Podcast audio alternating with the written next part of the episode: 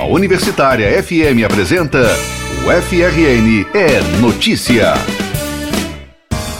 Olá, estamos no ar com o FRN Notícia nesta sexta-feira, dia 6 de dezembro de 2019. Eu sou Maralice Freitas e hoje quem apresenta o programa comigo é o jornalista, nosso colega e estudante de Direito, Antônio Pinto. Oi, Antônio, tudo bom? Oi, Mara, tudo bom? Bem, vamos aos destaques dessa edição. A inteligência artificial e a privacidade de dados são destaque no Encontro Regional de Direito e Tecnologia, no Instituto Metrópole Digital. Utilizando técnicas de palhaçaria, alunos de teatro levam diversão e conhecimento a crianças de escolas públicas de Natal. Na escola de música, a peça A Busca de um Coração Gentil retrata um povo dividido buscando sua identidade. E você vai saber os detalhes do Ginga, o novo programa da TV Universitária que estreia amanhã com muito samba ao vivo no Parque das Dunas. O FRN é notícia. Maximizando a inteligência artificial sob a égide da privacidade de dados. Esse é o tema do primeiro encontro de Direito, Tecnologia e Inovação que ocorre amanhã no Instituto Metrópole Digital promovido pelo Grupo de Estudos de Direito da Internet e pela Consege, Consultoria Jurídica, empresa júnior do curso de Direito. Os detalhes dessa ação você confere agora com a repórter Maria Clara Pimentel. Entrevista. Juntar direito e tecnologia nunca pareceu uma melhor opção do que nos dias de hoje. Isso porque a sociedade está cada vez mais complexa e digital.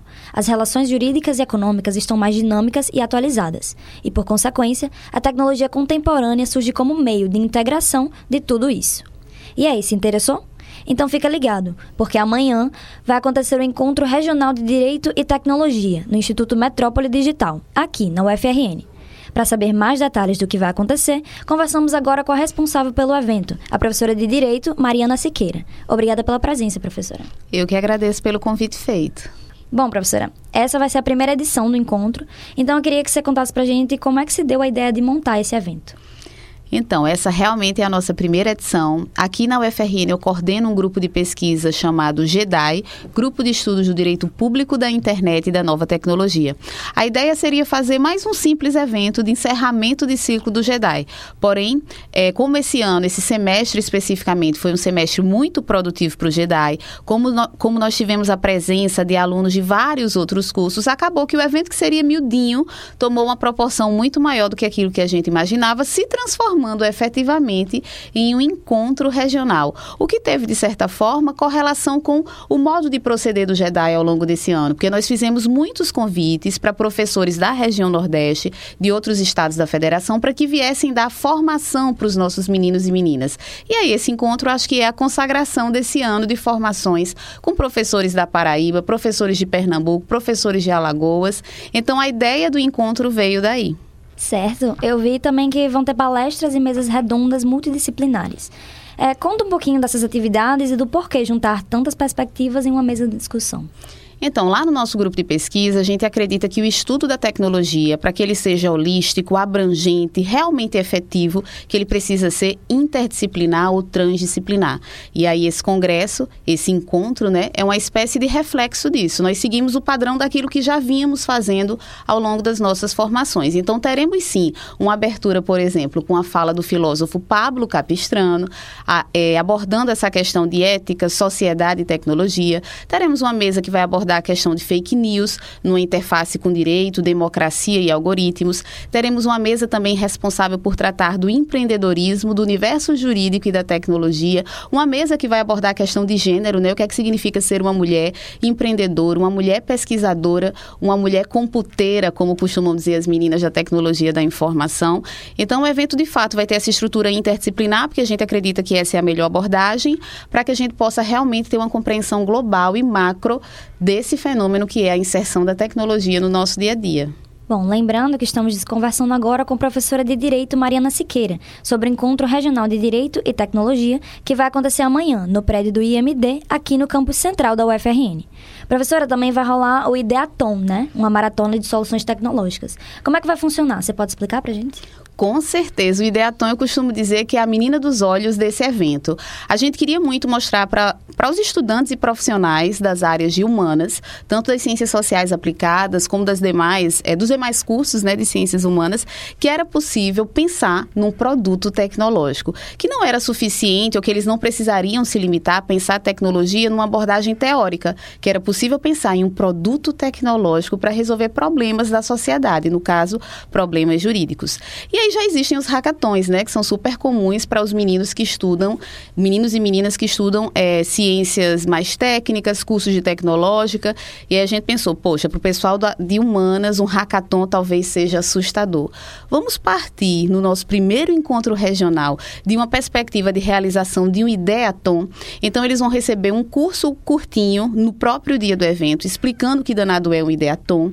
A ideia é basicamente é de premiar a melhor imaginação, o melhor produto de ideia, né, a melhor solução para um problema jurídico que hoje não tem a resposta, esse problema é segredo, eles só vão ter acesso lá no momento da competição. Serão sete equipes, e hoje eu já posso dizer com tranquilidade: equipes formadas por competidores de vários estados da região Nordeste. Sete equipes competindo vão receber esse problema lá na hora e vão ter que pensar em uma solução tecnológica que seja capaz de efetivamente resolvê-lo ou de aperfeiçoar essa situação problemática da sociedade. Eles vão pensar lá na hora. E aí tem uma peculiaridade. Como a gente já sabia que ia haver um número considerável de profissionais de humanas, nós vamos fazer um Ideaton sem computador tudo vai ser na via analógica. Então, eles vão receber cartolinas, post-its, materiais analógicos, digamos assim, para construir essa solução tecnológica. E essa solução não pode ser uma coisa completamente viajante, digamos assim. Ela tem que ser factível, tem que ser um produto realmente viável. Quem sabe ele não se torna, inclusive, um produto efetivamente existente e comercializável. Eu digo isso porque na equipe de avaliadores nós teremos empreendedores desse mundo da tecnologia e das startups oferecendo mentoria lá na hora e, posteriormente a isso, mentorias também para os três primeiros colocados. Muito legal. Bom, o evento acontece amanhã no IMD durante o dia todo. Mas ainda dá para se inscrever? É gratuito? Como é que vai ser? Ainda dá para se inscrever, a gente aceita inscrições até as vésperas do evento. Nós temos um site de fácil acesso, com layout super tranquilo para que você visualize realmente os links informando as questões ligadas ao evento. E o site do evento é www.erdit.com .net.br, Erdite, Encontro Regional de Direito, Tecnologia e Inovação. Nesse site você consegue fazer sua inscrição e a gente cobra sim um valor simbólico para que a gente possa custear as questões mais basilares do evento. Para profissionais o valor é de 50 reais, para estudantes o valor é de 35 reais. E além do Ideaton, acho importante dizer que a gente também tem grupos de trabalho para apresentação oral de produções científicas, né? aquelas produções científicas mais tradicionais, artigos e resumos apresentados verbalmente.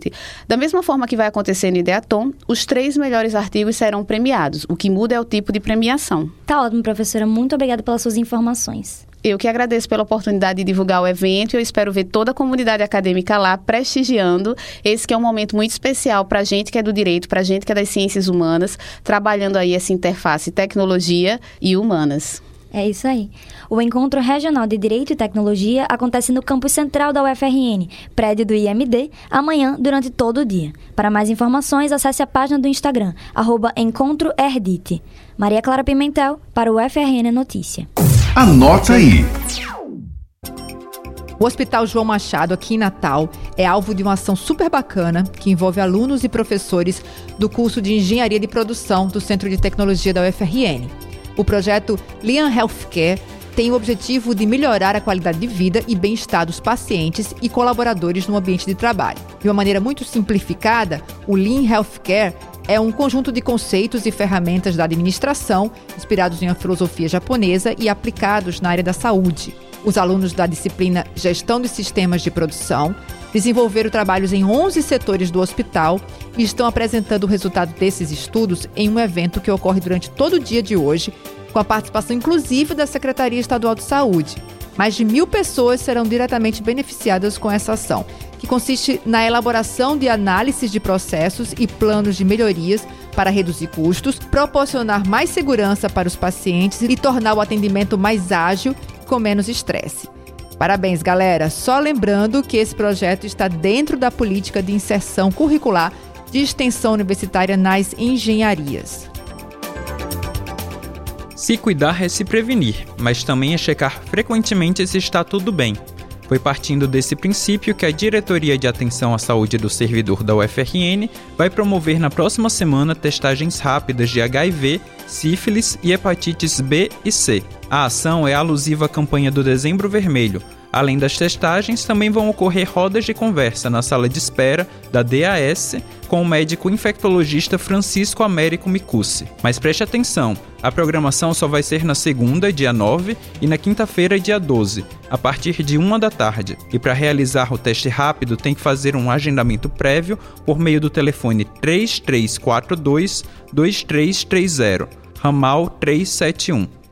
Cultura e diversão. A peça A Busca de um Coração Gentil está em cartaz na Escola de Música e a última apresentação é hoje à noite.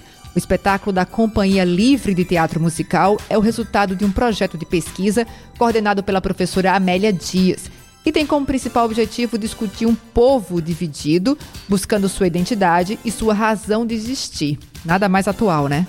O musical transita entre o tropicalismo, o rock e a MPB. Quem traz mais detalhes para gente sobre isso é o diretor da peça, Doc Câmara. Ouçam.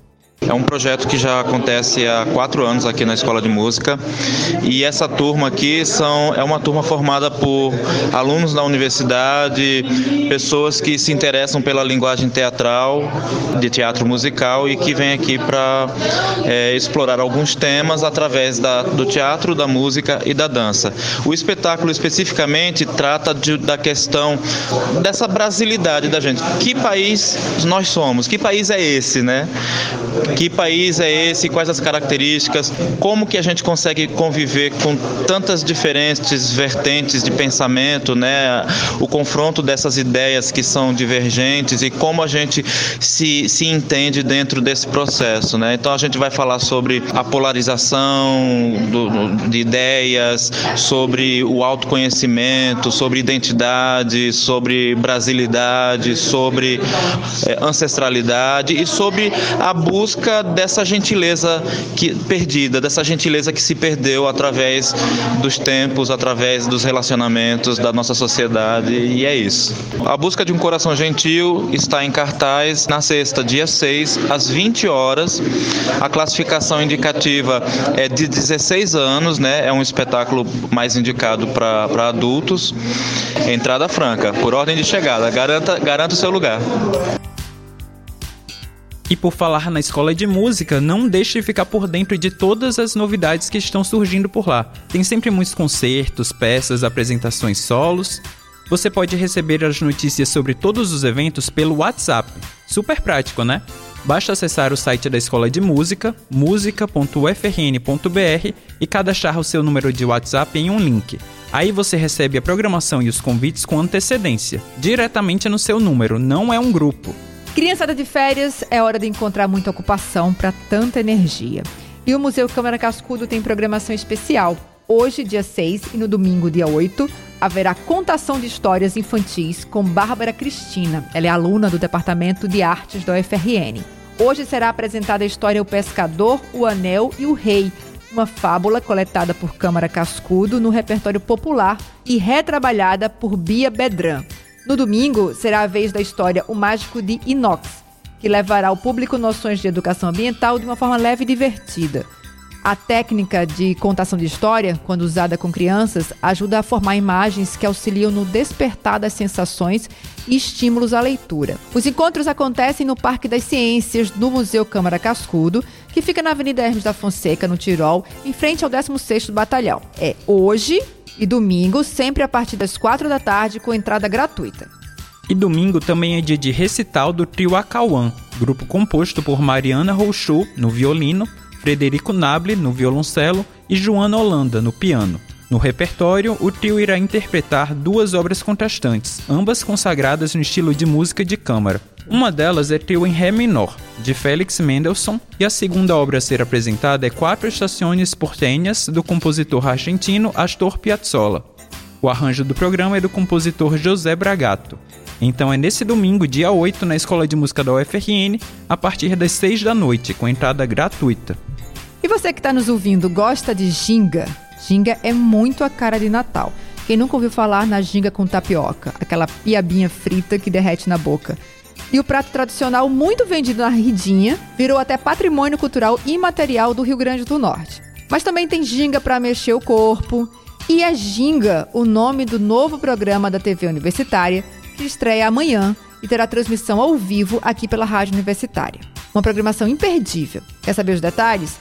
Quem traz pra gente é a voz marcante aqui da rádio e também da TVU, que vai conduzir o bate-papo e as apresentações musicais do novo programa, tudo ao vivo, o nosso querido colega Edinaldo Martins. Fala aí, Ed. O Ginga surgiu a partir da nossa experiência na, no samba e bossa da rádio, né? E a gente foi introduzindo alguns ao vivo, uns, umas rodas de samba, e a coisa começou a dar certo e a gente passou a fazer periodicamente, toda sexta-feira, tem a roda de samba na rádio. E um certo dia o professor é, Sebastião Faustino, que é o nosso superintendente de comunicação, chegou é, na sala e ficou muito empolgado com, com a animação do programa, né? E disse, professor, é muito legal, o programa realmente é um sucesso, mas eu, eu tenho um sonho que é levar essa proposta para a TV. Aí ele me, me perguntou por que não levar vamos levar. E a gente começou a trabalhar nesse sentido, eu fiquei muito feliz, me empolguei também com a história e a gente está tá trazendo para a TVU aí a, amanhã a estreia do, do programa Ginga na TV, que é uma, a mesma proposta do Samba e Bossa na rádio. Então a gente vai fazer um programa mensal de duas horas e para esse primeiro a gente está tomando, é, partindo aí, tendo como mote a, o aniversário da TVU. A emissora está completando 47 anos e a gente vai aproveitar isso para comemorar também o aniversário da primeira emissora de TV do estado. Olha, vai ser uma grande roda de samba, eu não tenho dúvida nenhuma nenhuma, vai ser uma grande festa. De antemão, eu já é, falo aqui para os nossos ouvintes que quem estiver lá no Parque das Dunas vai ter a oportunidade de acompanhar um grande show com grandes nomes da música potiguar. A gente está trazendo o projeto de Valéria Oliveira chamado Cores do Nosso Samba, sucesso. Ela já realiza esse projeto há cinco anos, que é uma grande roda de samba com convidados. Aí ela vai trazer, né, vai, vai ter o show de Valéria e ela está convidando Bertone Oliveira, que é um grande nome do samba, conhecidíssimo aqui em Natal, é, Josi Ribeiro, também uma voz belíssima belíssima, participou há pouco agora do programa Samba e Bossa, sucesso total.